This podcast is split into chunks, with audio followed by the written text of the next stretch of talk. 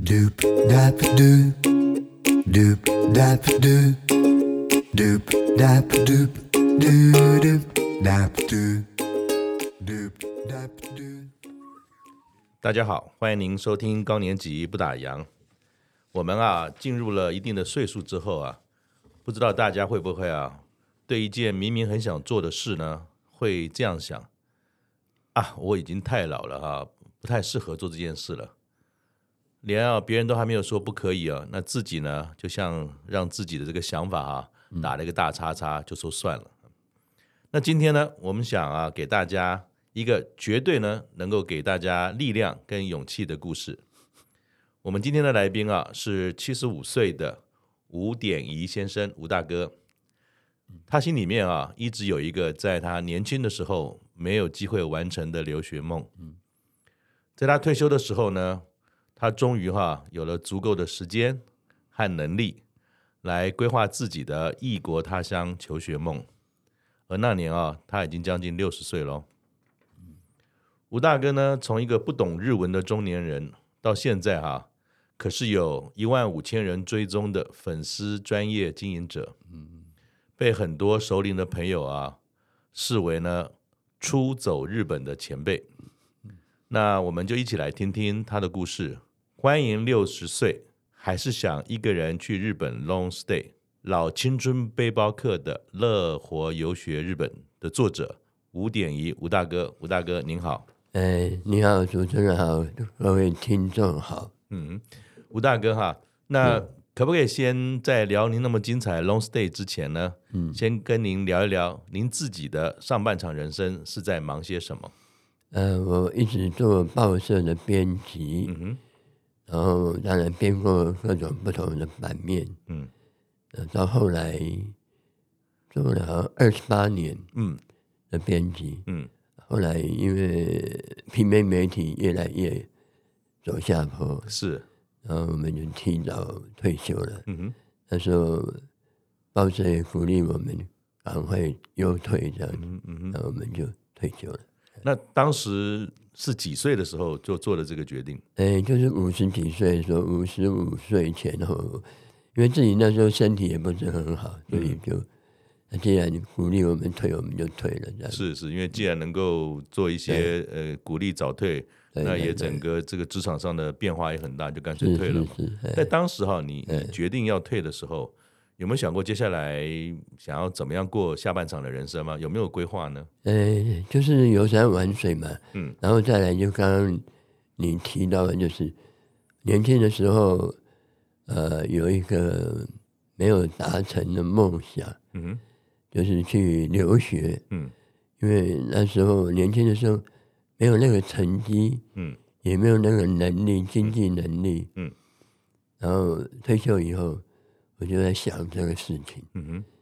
就呃看有没有可能去做一做一下这样的一种留学的梦。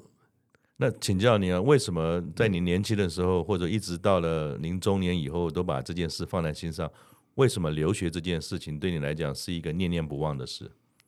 因为我那时候的一些同有一些同学嗯或者学弟，嗯他们都去留学了。嗯然后我弟弟他也去留学，嗯然后我弟弟是学经济，他也去留学。然后我那时候看着他，那时候还在中山机场那个旧机场，对对对，然后他离开的时候跟我们大家挥挥手，然后就就上飞机就走了。那时候有一些感触了。嗯后来就想说，我看着这么多人去做这个事情，嗯那我们是学文的，嗯嗯，有机会也可以这样子嘛。哎嗯当时是因为英文也不好，嗯经济能力也不好，嗯呃，毕业马上去上班的，嗯，所以这个念头都一直放在心里面。没有在上班的时候没有去想太多这种事。可是退休时间多了，开始慢慢对对对，对年轻时候的梦，年轻时候的没有完成的事，就慢慢浮出就来浮了。出来，就是说，也许是可以试试看。那就我所知道，像您上半场一直都在文字编辑方面的工作嘛，哈，那就像您刚才讲学文的，包含今天我们看到您的第一印象，都是很斯文的绅士啊。可是呢，您在退休后啊，有了第二个人生，然后据说您给他了一个新的称号，叫做“不良老年”啊。 那为什么给这样的一个称号？那您又做了哪些事？因为我是抛家弃，呃，嗯，抛妻弃女嘛，嗯离家出 走，哎，所以这样算，我把它当做是不良老年。嗯因为大部分的人老了以后退休以后，嗯都会变成纠察队，在家里都变成纠察队，嗯嗯，或者变成什么都看不那个顺眼。对对，有有有，或者跟人家的好为人师，一天到晚的讲一些，指指点点，有的没没告诉没人有家怎么做怎么做。对对对，然后这些东西可能会让你的晚辈，让别人觉得很烦。嗯哼，那所以我就想说，我应该有这样一个东西啊。嗯哼，哎那是后来想到了，我就做了这个事情以后想到，哎，这些东西帮助我脱离这些事情。嗯哼。所以不良老年其实它的完整说法叫做适应不良老年，对也对也是因为呃忙了上半场都在忙，突然之间离开了上半场的这样的规律，嗯然后开始有了一个不同的人生的时候，发觉说好像还不知道要怎么样做好下半场的自己。嗯但刚才吴大哥也说，你突然想到说，如果不要变成一个老了的不良老年，嗯，好像旅行这件事情，或者后来留学梦这件事情，又让您往这个方向去发展了吗？是，就是因为你找到一个兴趣，嗯然后去完成这些事情，去做这些事情，你的时间就不会一直用在你的家人跟你周围的人转移你的注意力，对不要对每天都对在当对纠察队这样子。对，然后后来我也听到一个一个一个有钱人他讲的一一句话，他是说：“呃，对你的晚辈啊，嗯，要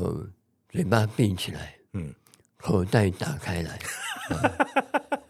希望呃大家都听到哈，口袋要打开哦，嘿，那对，特别是口袋打开来没有什么东西的人，嗯，你特别是应该嘴巴闭起来，是，才不会让你的晚辈让很多人讨厌你。 这很有智慧的，对对对，所以我这些话我也学学到了。”是是是。那吴大哥请教你，我们就来聊一聊，为什么您选择日本作为您哎在下半场时候发展您的留学梦或者是 long stay 或者是标的，有特别的原因吗？因为我是一个懒人，嗯呃，没有办法适应远走高飞。嗯年轻的时候去过加拿大、美国、嗯，纽西兰、印度，我觉得那飞很远很累，是，而且又有时差问题。嗯，后来我就没有去，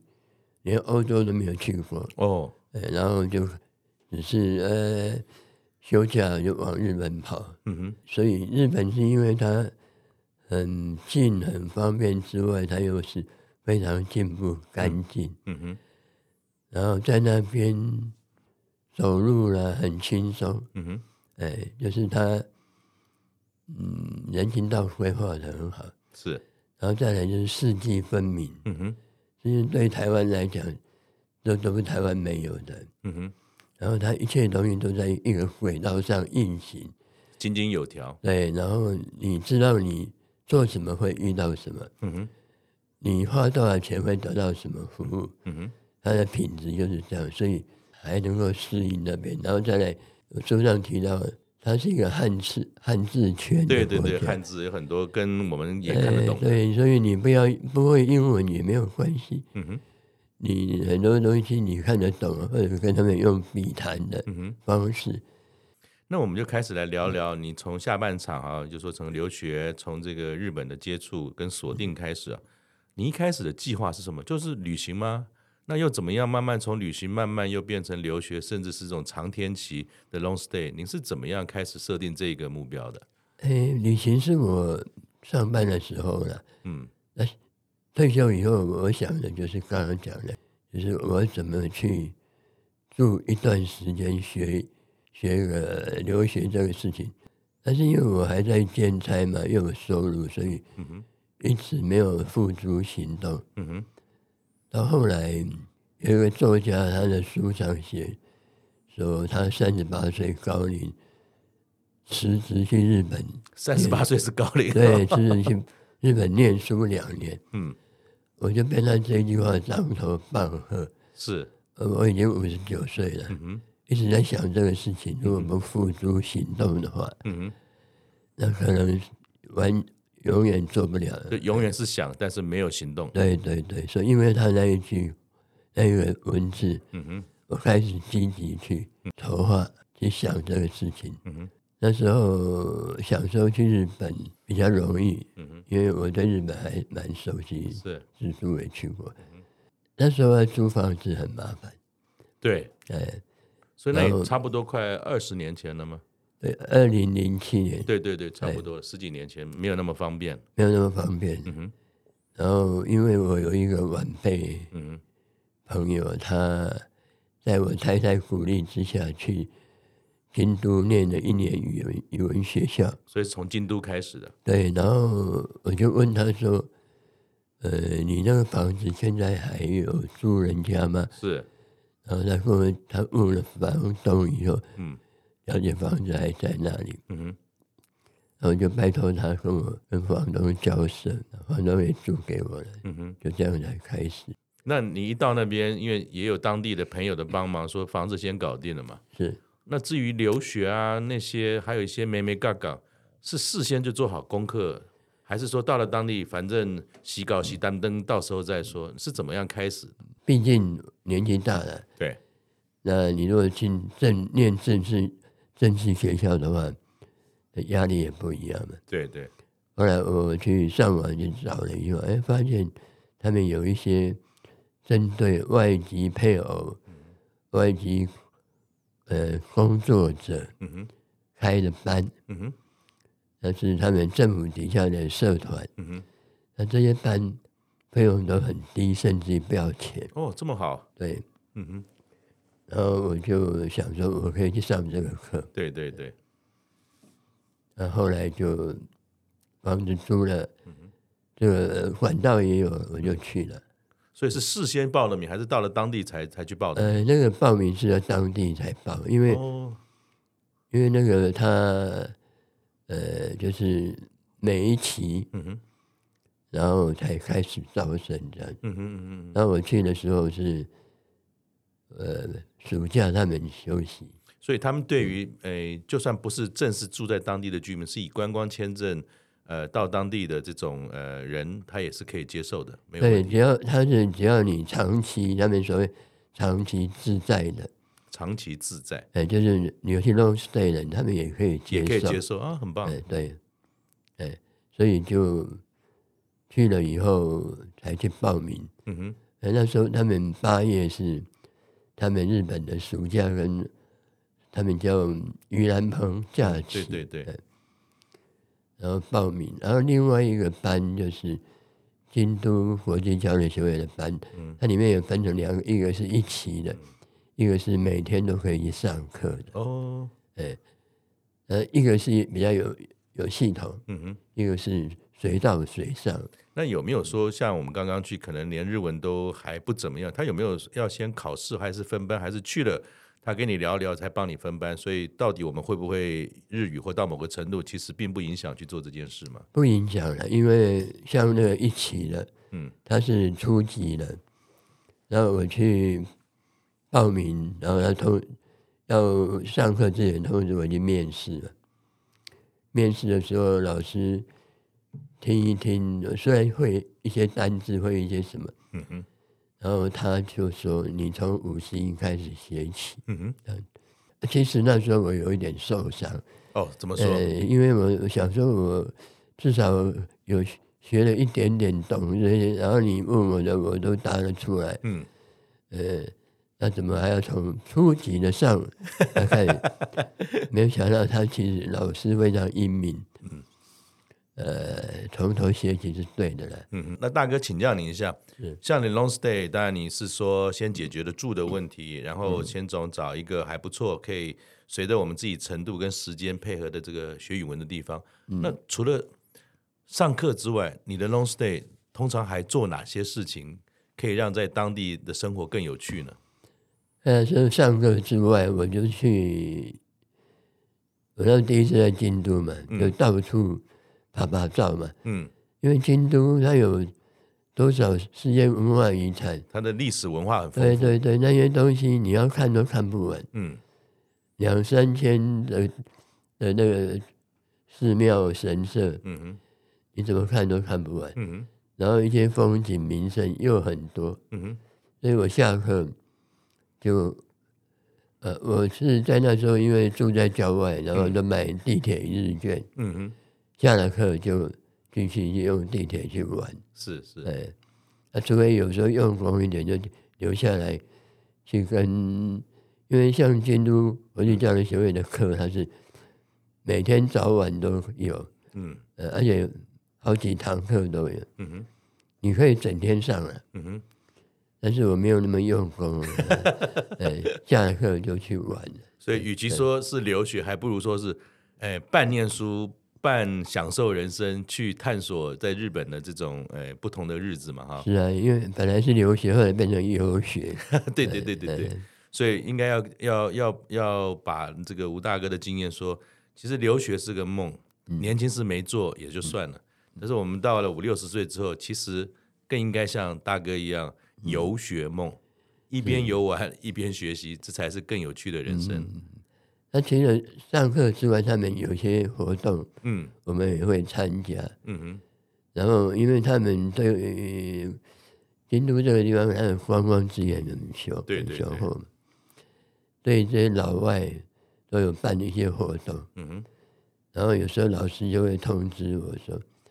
呃，有一个什么活动你要不要参加？那我们都是去参加，因为那活动对于外国人来讲，有的是免费的，有的只是交一个基本费而已。嗯哼，那我去参加那个 他们的茶道的体验，哦对对对，嗯，然后也去做那个禅坐，嗯哼被那个和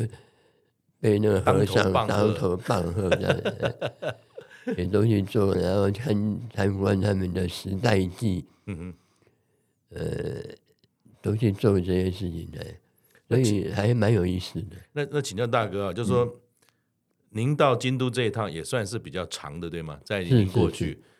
你就从一个 long stay 的角度来看，跟你一般比如说短时间的旅游一两个礼拜，嗯，您感觉到很大的差别会是什么？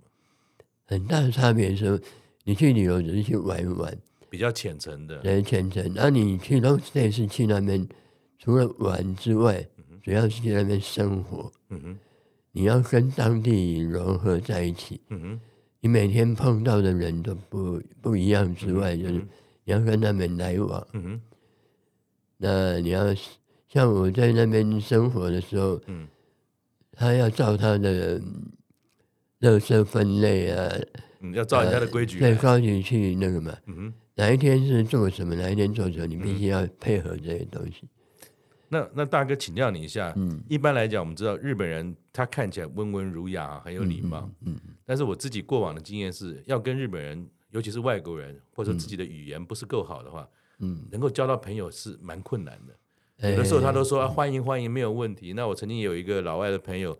他在一个会呃这个宴会上面遇到了一对这个日本的这个朋友，好去我们家还没有问题没有问题，随时都可以来。结果他真的去他家的时候，他去按门铃。结果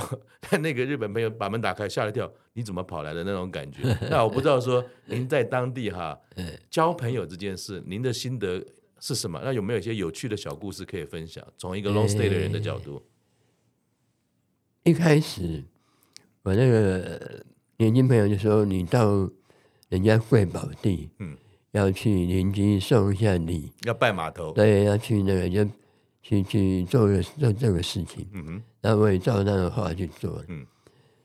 一开始就有有些有些人他根本就不开门，他说啊啊，就那应不付开应付门就算了。对哎对，他就不用不用谢谢这嗯样。但是后来他还是开门收下礼物，嗯然后也有非常好的，他跪在门边跟你打招呼，迎打接招你，呼，迎接你跟你聊天这样是子。是，那问题是，我们的日语那时候才去学日语，他讲什么 不一定就是听得不一懂。定听得懂。然后我只能说，呃，还有有的讲到一个什么牙臼，嗯，选手什么啊，我知道他在讲棒我球们台湾的一个选手是是是，就是我说嗨嗨嗨，嗯，只能这样子了。所以这也要点勇气喽。是所以是是，哇，虽我然那时说候虽然说要照顾到人情世故，可是还是要勇气站过去嘛。对我那时候是去那边好多一个礼拜以后，嗯，先打草稿，我还要做准备。对，就想我要讲什么，嗯能够讲什么，嗯呃，我才去做这个事情。嗯哼那还是不行嘛，因为你你的语文都不行。嗯然后来跟这些邻居啊，其实都没有来往，哼，哦，因为你语言不通嘛，就见面打个招呼是这样。是是，那我对门人很多，有个阿嬷，她她有一次来来放烟火的时候，她看到我就说：“啊，奇内的是嗯呢，嗯都很漂亮啊。”对我说对：“嗨嗨，奇内的是。嗯，”再接下来我也不知道讲什么， 摸一盖对对对，也不知道接下来要讲什么， 是，那就是这样，所以我跟他们之间也没有什么来往，导致上课跟老师之间比较有来往。嗯哼还有跟同学啦嗯。那老师因为知道你是外国人，他有些东西会关心你，嗯哼会安排你做一些事情这嗯样。哼嗯那您刚刚讲那个嗯日本人，当然他很不容易跟你深交，这是是一是定的。但彼此也是这样，并不是说对老嗯哼，外对对这样对对的对对是，所以你要跟他很熟悉以后，他才可能进一步。对，甚至才能够邀请你去他家坐坐，啊对嗯真正他邀你，而不是说哈啦哈啦就算了对这个对样子。对，不是不是客气话这样子。哎那老师，您的第一次在呃京都总共待了多久？待了半年，就是三个月，然后到了，然后出来，然后进去三个月这样子。那您第二次好像就不是在京都，好像是到嗯了北海道去嘛？对，我就那又是一个什么样的机缘去了那边？呃，我就后来回来就继续学日文嘛，嗯哼，然后隔了几年，二零一零年，我那时候其实就很想再去 long stay，是，因为有那个经验嘛，半年的经验嗯，觉得 long stay 是一个很好的就。会一直有个声音说你该去对了，对对你该去了。 然后就第二次，因为我京都已经去过半年了，我就嗯选择札幌，因为札幌是，呃，夏天嘛，那是最舒服。然后再来札幌是很不像京都的，呃很不像日本的城市，它比较嗯休闲一点点，对，比较欧风美对美对式对的对对城对市。对，然后再来是札幌是日本人很想居住的很适合居住，的城市，排名都在一二，或者韩国在很前面的对，在京都、札幌就是横滨这几个城市，都是他们排名在前面。是是，然后我就选择札幌去。嗯那札幌当然也是很棒的城市，因为它的树木多、森林多、公园多，两三千座公园。哼嗯哼，呃，所以你每天就是在那边穿梭在这些树林、公园里面，很舒服。那那在札幌的这嗯个经历，如果比较起来的 long stay 跟在京都，嗯呃不论是地理位置啦、气候啦、人情世故，是不是也有些不太一样？你你你你又有哪些新的经历呢？嗯，札幌讲起来，它比京都更 open。嗯哼，京都因为是历史古都，有很多东西，它有一些你刚刚讲的美美嘎嘎，或者说你要人很人有些矜持，也有对一些对对对比较有礼貌那种感觉，哎没错没错，因为京都人就，呃，有一本书也是有探讨这个东嗯西，就是京都人认为说只有城内那些人才是京 都人，城外就不是他京都。他讲的很清楚的，对哎对对，嗯，札幌这个地方，因为它大部分都是日本各地嗯哼，移到北海道移去，民为主。对，就是从本岛过去，本岛过哎去是是的，是所以他们从呃比较战后或者什么时候，他是们是才是越是来越是多对人。对，人口才慢慢变多所，以他们只要是这样的人，他们是心态都是比较开放对，对，他跟本州的人又不大一样。是是是，呃，我们我们在讲日本东京人跟大阪人不一样，大阪人比较 open 嘛，对对对对，东京人比较因为他压力大，然后比较在避暑，比较哎对对诶跟比较跟了，对对，然后札幌的人又跟比较跟像大阪人一样，就更豪放开对放对一点嗯对，对对，因为他们的生活条件，他们是从外地去的，所以但是挥击比较没有那么多。那这一次到了札幌，也是以语言为主吗？还是说也有一些新的不同的对经对，历也跟是进步？去念那个那个他们所谓的自工日语班这样。嗯哼嗯哼呃，他一个礼拜有三三个下午，嗯哼。那像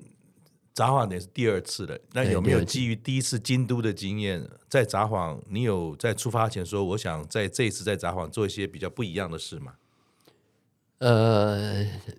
开始是没有了，嗯就想说像语文学啊，另外就是去玩嘛，哼嗯好玩嘛，就是觉得呃，你现在可以讲一点日文，然后到处跑，嗯哼那也应该很好玩嘛。嗯哼那但是后来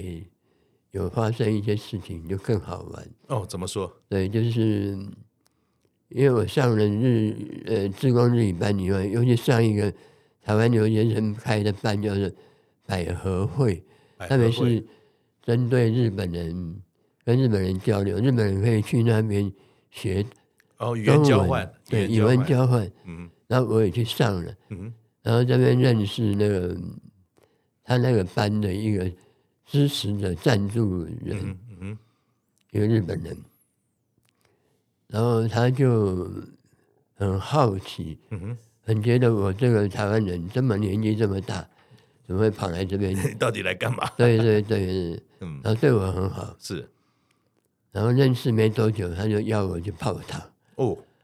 可是，在日本来很不可，日本来讲很不可思议。对，对嗯对，呃，因为他太太是台湾人，哦，所对以他台湾其实对人台湾也比较有好感，对就是了，所以台湾人特别友善。嗯哼，呃，他照顾很多台湾留学生。嗯哼，然后，因为我年纪跟他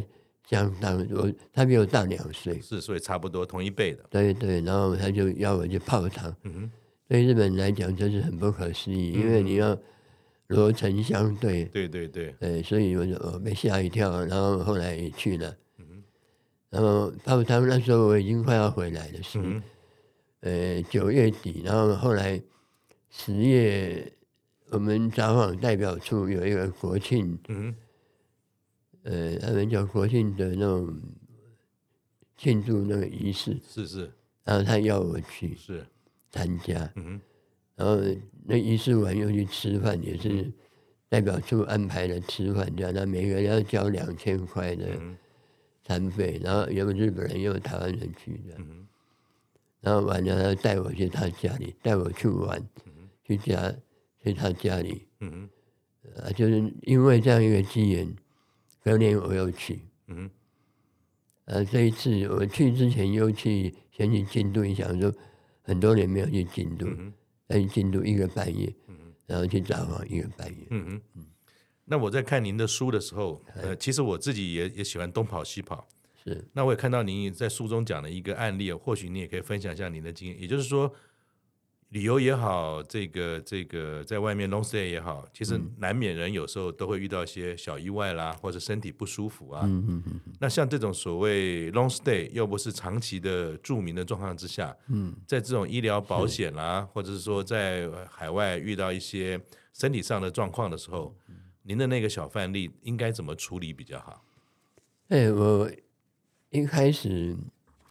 呃，第我书第一版的时候就有提到这个问题，就是要，呃，三心两意里面有一有一些注意安全的对对跟对，健安全康这件事哎情，然后我去年，呃，疫后去 long stay 的时候嗯就发生跌倒受伤，哎呦，OK，然后一开始是没有怎么样，嗯到后来一个礼拜后，整个腿肿起来了，痛到没有办法走那路。那你那您当时怎么处理呢？在在这种呃 long stay 的状况之下，哎，我就想要去看医生嘛。嗯那因为我那时候已经有保险，然后要必须要跟保险公司先联络。是在台湾就买好的保险吗，还是在对当对，地要出发的时候就买了，买了日本公司的保险。 ？OK OK，然后等于是你要先跟他报备，嗯嗯然后他就安排我去一家医院，他问我住哪里，嗯然后安排我最近的一家哼，哦医院、，这么好的服务对，，然后因为那一家医院跟他们没有，如果跟他有合作的医院，就是我们不要付钱，他会对会对，会哎带电的。是是，那一家没有，然后他叫我去那一家医院去看去看医生。嗯，然后我那时候出门已经很困难了，对， 然后我就用那个雨伞当拐杖好出辛苦，门。嗯，然后在电梯有一个太太碰到我，就说：“嗯，你怎么了？”我说：“有脚痛，要去医院。”嗯嗯然后出电梯的时候，他看我没有办法走，就扶我，还是没有办法走。嗯然后就是你等一下，嗯然后他叫管理员过来，嗯，推轮椅、保全都哎过哇，这么来。好，这么好，然后保全的管理员问我说：“我要去哪？”我说：“医院。”他说：“你要怎么去？”我说：“叫计程车。嗯哼，”然后他叫了以后，计程车没有办法马上来，是他就问我说：“要不要叫救护车啊，可以这样子吗？？”对对，我说：“好啊。”嗯，救救护车很快就来了，嗯哼。所以就送去医院。这样嗯哼，所以其实除了在出门前要把这个医疗的保险购置好之外对，那反正有了状况之后就可以直接拨个电话。那也平常可能敦亲睦邻也要做好，然后真的需要的时候也是可以呃提出来，能够请当地的日本的友人啊，能够代为协助处理这些我们平常不太熟悉的医疗的程序嘛。是那吴大哥，请教你一下啊，就是在当年你五十几岁就退了，那你有没有曾经想过，就是五十九岁快六十岁了，嗯嗯，才决定做留学也好、游学的这个决定，会不会觉得说，其实那时候已经有点都快六十岁，会有点老了，会有这种感觉吗？或者朋友会 说，啊，利息他个派，有不啦，怎么会？假个老个被去我靠生下嘿，你你当时是怎么看这件事？哎呀，一开始当然也有也有这样的想法嘛，也有这，但是又有那个梦，嗯，所以就在那边。到后来我们前面提的就是，嗯，被人家当头棒喝，嗯就变成积极去行动。嗯哼。那时候年龄就不是问题了，只要你确认这是你喜欢跟想做的事，对对其实年龄是可以放在一边。对，没错啊，因为你想要做的事情你不去做，那你什么时候做？还要等到什么时候没呢？错啊，那你，呃，我我在里面有提到，就是说，呃，六十岁前后嗯，其实是我们的黄金人生，对，十分认同，十分对认同，对这是我们的对因为黄金岁月，对对，因为那时候可能，呃，你的小孩已经大了，不用你操心不。用操心，然后你的父母亲可能还很健康，是，那这个时候如果你没有这些负担，嗯哼那赶快去做。像我现在这个年纪，就跟那时候不一样了，嗯嗯很多事情没有，已经越来越没有办法做了。嗯嗯嗯嗯所以那时候我出去，嗯，很庆幸那时候出去了，是然后才有办法有这些东西可以跟人家分享。对。那顺便就将您这嗯句话带到说。其实你看，你当时快六十岁的时候出去，一直到现在也七十几了。那你也刚才提到说，其实六十岁的这个黄金十年啊是蛮重要的。嗯，那你把你这么多年来哈，在日本 long stay 的经验出版成为了书，而且也非常的畅销，也大家会觉得说是非常棒、非常棒的一本书嗯跟经验啊。那在出书之前啊，是你有料想过说，也不过就是一个老灰要去游学梦的圆梦过程，会有这么多人有兴趣吗？你有想过这件事吗？呃，这个东西哦，完全没有想到了。嗯，而且我也不是专家，其实 long stay 跟游学我也不是第一个人，只是刚好我有那个机缘，有那个因缘机会。隔了几年后，有一个出版社的主编听到我这个事情，然后他就跟我讲说：“你要要不要把它写下来？”嗯然后他就约我聊一下，只说你先给我一篇。嗯我写了以后，他就说：“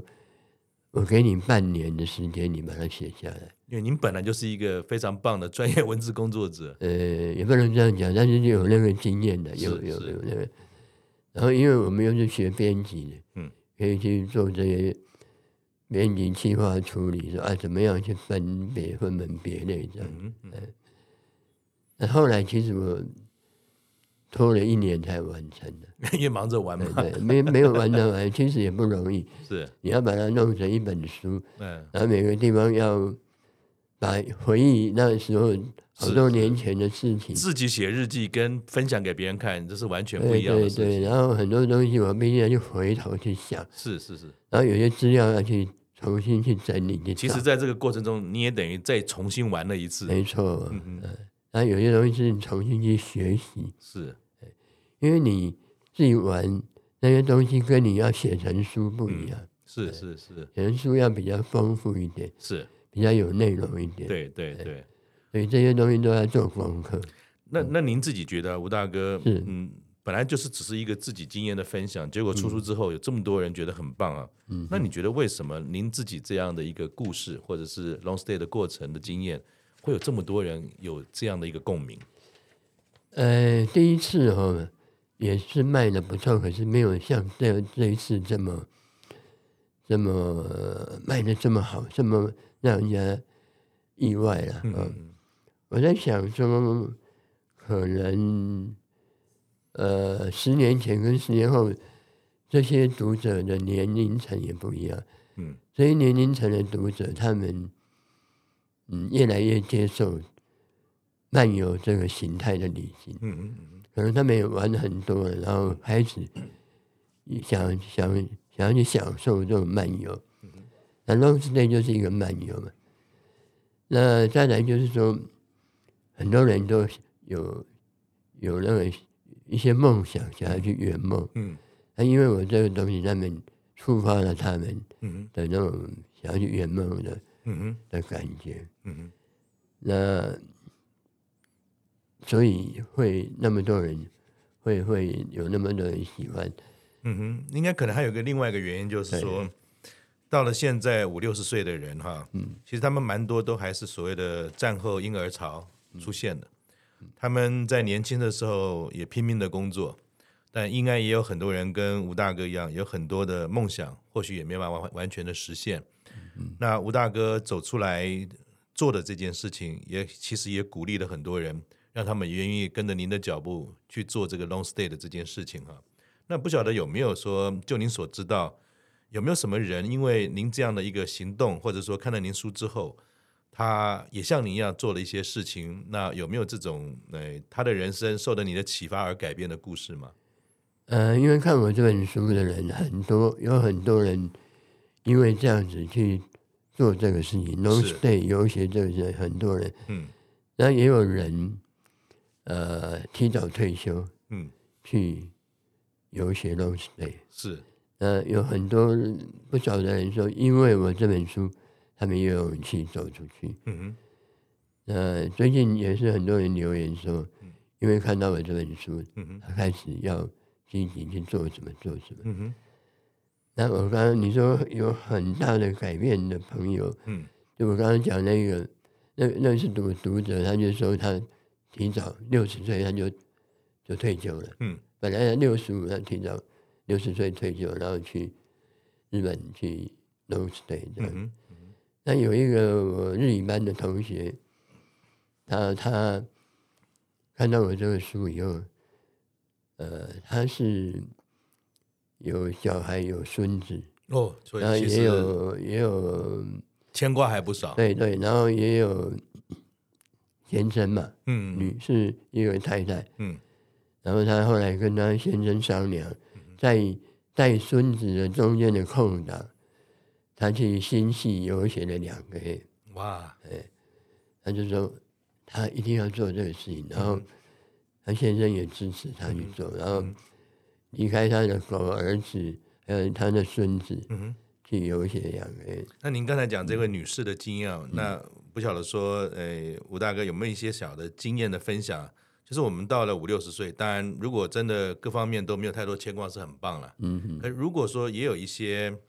家人呢会担心啦、不管是身体啦，或者各个方方面面嗯啊，你从一个过来人的经验哈，有没有一些提醒给这些想要圆梦的熟龄朋友啊，还有他们的家人，你会建议他们什么？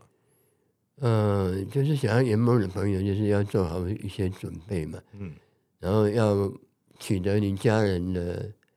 呃支持，嗯哼因为有些东西家人的支持是最重要的。，。对对对，那因为我蛮 lucky 的，我太太也很支持我，然后她也觉得说我这样做对她来讲也是减轻负担，放牛出吃草一样。 不然不然不然你在他身边整天 long stay，他会觉得哇西哇西边哇，你对因为你距远点距远点很 好对很好，因为后来我在第一次新书的发表会的时候，人家有问他，他说他去我本来一天要煮三餐，我现在一天煮一餐或者太棒了，呃 太都棒！不用煮都可以。 这个是他可能从小的梦，就是可不可以有一天我不用再为家人煮东西。 然后你在书里面也说到，就说，诶、有一个心法叫做三心二意哈。是是那是，嗯大家都说这个年纪越大，这胆子越小。那你可不可以跟大家分享一下，如果要 long stay，如果要做一些自己之前没有做过的事情，嗯这个所谓的三心二意啊是什么？呃，三心二意是好奇心、玩心、静心；二意是注意安全健康跟入境问俗随是俗是了。然后我还提到说五大神器就是租房子要有厨房，哦，呃，然后要进超市，然后要有网络，然后最好有单车，最好会一点日语。嗯，但是现在这五大利器里面，其实已经有两个已经不用了。嗯，第一个就是呃，网络这个事情对，啊越来越普遍，现在已经不成问题了。我那时候去的时候，呃，必须要申请网络，很麻烦。很麻烦，嗯而且要一个礼拜、两个礼拜才会来。嗯哼然后他一申请就要一年，就是要租一年的、嗯不然要嗯罚钱的。不然后来他们都没有罚我钱的，嗯哼，就看你一个外国人就算了。就算了。哎然后再来，呃，懂一点日文当然是最好，可是现在不懂也没有关系，有 Google， 所以有很多翻译软体，对对对。呃，可以协助。对，那你刚才提到一个叫入境问俗哈，是有没有什么你自己切身的经验？就是说，呃，到了日本，如果说您要做 long stay 的话，这个入境问俗这件事，有哪一件事情是你是印象最深刻，一定要提醒大家的？诶，呃你要配合他们的这些那个呃垃圾处理的方式，一定要哦，OK 配合。你如果不配合的话，人家知道你的话，有时候就会很不以为然，这是很重要的一点。除非你住的地方是不需要做这个事情，嗯嗯嗯，你如果要要做这个事，你就根据他们的要求，该怎么分类，该拿什么东西出去，嗯哪一天是瓶子，哪一天是又是什么？因为日本的这些资源回收分类，每个地方都不一样，哦，OK，每个城市都不一样。所以这件事一定要做好，一定因要为做如果没做好，你马上变成这个社区里面的可能一只小蟑螂，人家都觉得看你就不顺眼。对对对，你会觉得人家会觉得你的。那再来就是，呃，你要适应他们的文化，比如说，呃，他们吃面一定要很大的牺牲，这样对不对？ 呃一开始很早年去，我觉得哦，怎么会这嗯样？好没有、没有礼貌，没有礼貌，后来才知道这是他们的礼对，他们的貌习，俗，他们的礼貌。那我们做不到没关系，可是你还是要做个样 子。您从五十五岁从报社退休之后呢，你一直都还是在自己最擅长的文字这个领域啊继续工作。那到了五十九岁呢，您因为到 long stay 到日本，也开始了您下半场新的这个人生哈，而且出了书成为作家哦，而且在台湾呢也是在日本游学的领域啊这样的一个前辈的专家，这样的一个变化，你们觉得有趣吗？非常有趣啊。可是我说我不是专家啦，因为是因缘际会。嗯哼，然后分享经验而已。呃，我一直记就是很庆幸，说我那时候有这个勇气出去，嗯然后才得到这些呃故事还有经验分享。嗯如果我没有做这个事情的话，嗯哼，我会我的呃退休人生会乏善可陈。是所以说，呃，如果我们各位朋友的听众朋友有一个年纪以后，如果你真的有一些事情想做没有做，嗯，有梦想要远就赶快去做，嗯哼，有想要去的地方赶快去，嗯哼，不然你到了更老，你有很多理由，可是到更老的时候你就更多理由了，更没有办法走得动。嗯哎哼，不要把理由当成是你唯一的梦想，是要像吴大哥一样，想到了我们就去做吧。是，那最后请教吴大哥是，过去这十几年来退休后的日本 long stay 很精嗯彩，那您接下来还会有别的梦想吗？诶，呃现在年纪大了，就是梦想嘛，就是说还走得动的时候，还是去走一走嘛，去是，去没有办法很长 long stay，可是短期的还是可以去做的。嗯还是走出去看一看，对对对对，去体验、体去验游玩，不要把对嗯自己限制住了。就算虽然体力也慢慢，当然这个是免不了的，年纪大了，对对可是只要有这个心，还是一样海阔天空的。对，是是是，没错，年龄不是问题了，有时候嗯是我们心理上要不要而已，是然后再来就做一点准备这样子。对，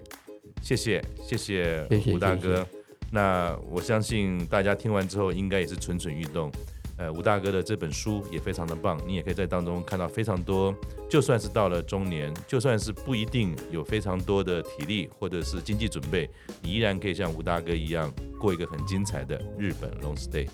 我们下次见，拜拜，呃，谢谢主持人跟各位各位听众，谢谢谢，拜拜。拜。